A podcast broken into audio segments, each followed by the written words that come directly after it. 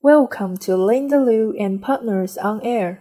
Today, I would like to share with you some pros and cons of the Madrid trademark registration in China. It is known that there are two approaches for protection of foreign companies' trademarks in China, namely, 1. Filing a Madrid trademark before WIPO and designating China for territorial extension, and 2 filing a Chinese national trademark application with CNIPA, i.e., China National Intellectual Property Administration. Many foreign companies often hesitate to choose the basic filing approach. Based on our experience, we would like to summarize some pros and cons of the Madrid trademark registration versus Chinese national trademark applications as follows. Let's start with the pros. Firstly, the cost of filing a Madrid registration may be lower than that of filing a Chinese national trademark if many contracting countries are designated. Fees for filing a Madrid trademark are charged by class instead of by the number of designated contracting parties. When multiple contracting parties are designated, a Madrid trademark will be more favorable in saving filing costs. For filling a Chinese national trademark application, an additional official fee of 30 yuan, around 5 US dollars, for each extra goods in each class will be charged if more than 10 goods are designated in the class. The filling cost will be high if a large number of goods are designated. However, there is no limit on the number of the goods in a Madrid trademark, which means no additional official fee will be charged regardless how many goods are designated. In addition, since there is no need to entrust the Chinese trademark agency for the filing procedure, Chinese attorney fees can be saved to some extent. Therefore, the Madrid trademark registration is more cost effective if the trademark is registered smoothly. Secondly, post-registration procedures are easily to be managed. In handling post-registration procedures such as transfer, change, deletion, etc., fees for a Madrid trademark registration are charged by the number of registrations rather than based on the number of designated classes and contracting parties.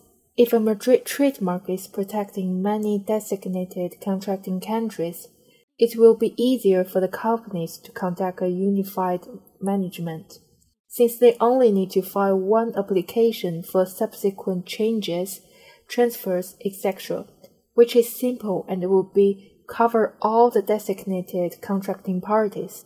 Thirdly, broad goods specifications can be applied. So far, the CNIPA's examination of the designated goods filed through the Madrid trademark registration system is relatively loose. Even if the goods specification is not listed in the official classification or the official pre-approved list, as long as it doesn't exceed the scope of the corresponding class, it is likely to be accepted. By contrast, Stricter examination standards are applied by the CNIPA for the national trademark filing. If the goods specification is too broad or too narrow, it may likely be required to be modified into acceptable items in the pre-approved goods list. Beside the above pros, applications may also need to consider the cons of Madrid trademarks. Firstly, a Madrid trademark registration cannot be carried by experienced local Chinese attorneys at the time of filing. A Madrid trademark registration could only be filed by the registrant or its national representative, who may be not familiar with the Chinese law practice nor well guided by the experienced Chinese local attorneys a communication is not established with the CNIPA during the examination of the trademark application. Only after the mark is rejected, the applicant may then entrust a Chinese agency to handle the review procedure on refusal. Due to the large number of existing trademarks, the review rate of trademark applications is high.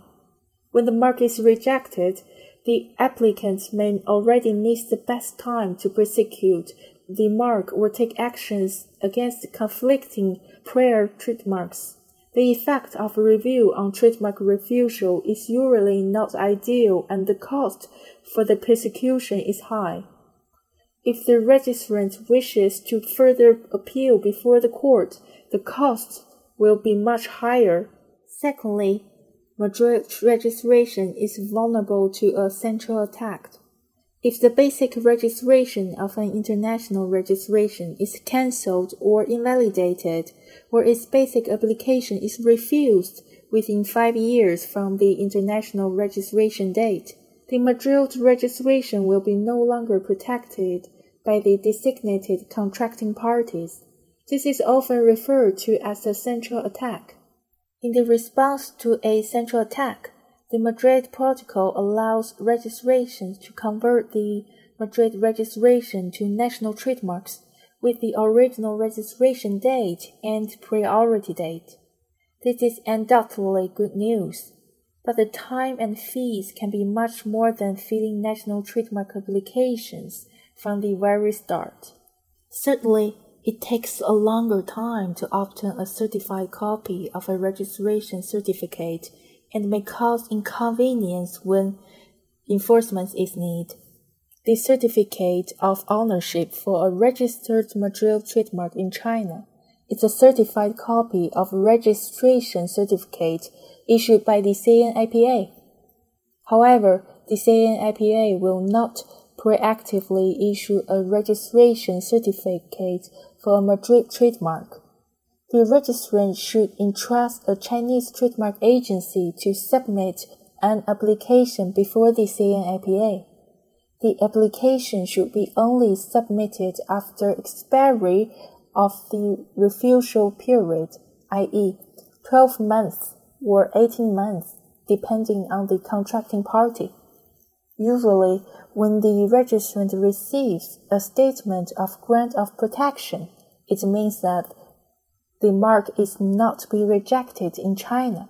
However, the registrant still need to wait for the expiry of the refusal period to obtain a certified copy of the registration certificate. By contrast, for Chinese national trademark registration, the registrant will receive the trademark registration certificate issued by the CIPA in one to two months after registration. For smooth national trademark application, it only takes about 10 months from filing until registration certificate is issued.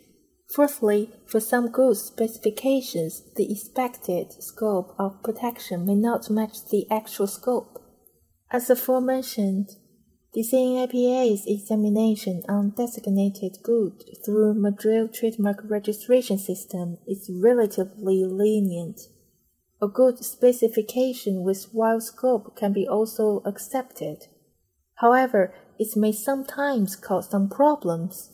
A Madrid registration need to be processed based on the basic application or basic registration in the original country of the registrant. When designating to China, if the goods specification in the context of Chinese is vague, the examiner can only determine which subclass it belongs to only based on personal understanding and experience. For some goods specifications, the applicant's expected scope of rights in the country of original does not necessarily match the actual scope of rights in China. Fifthly, Deviations may occur on goods translation and affect the enforcement of rights. The filing document submitted to WIPO for Madrid trademark registration should be in English or French when the territorial extension is designated to China. It is first translated to Chinese by an authorized translation agency and then entered into CNIPA trademark database. Since translators are not professional trademark practitioners, they may be unfamiliar with China's trademark classification and trademark practice. They translate based on their translation skills. Besides, with increasing number of trademark applications years by years, the amount of translation works has surged. Occasional translation errors are also inevitable. In practice, after a Madrid trademark obtained protection in China, few registrants will voluntarily check whether there is a deviation in the translation of goods.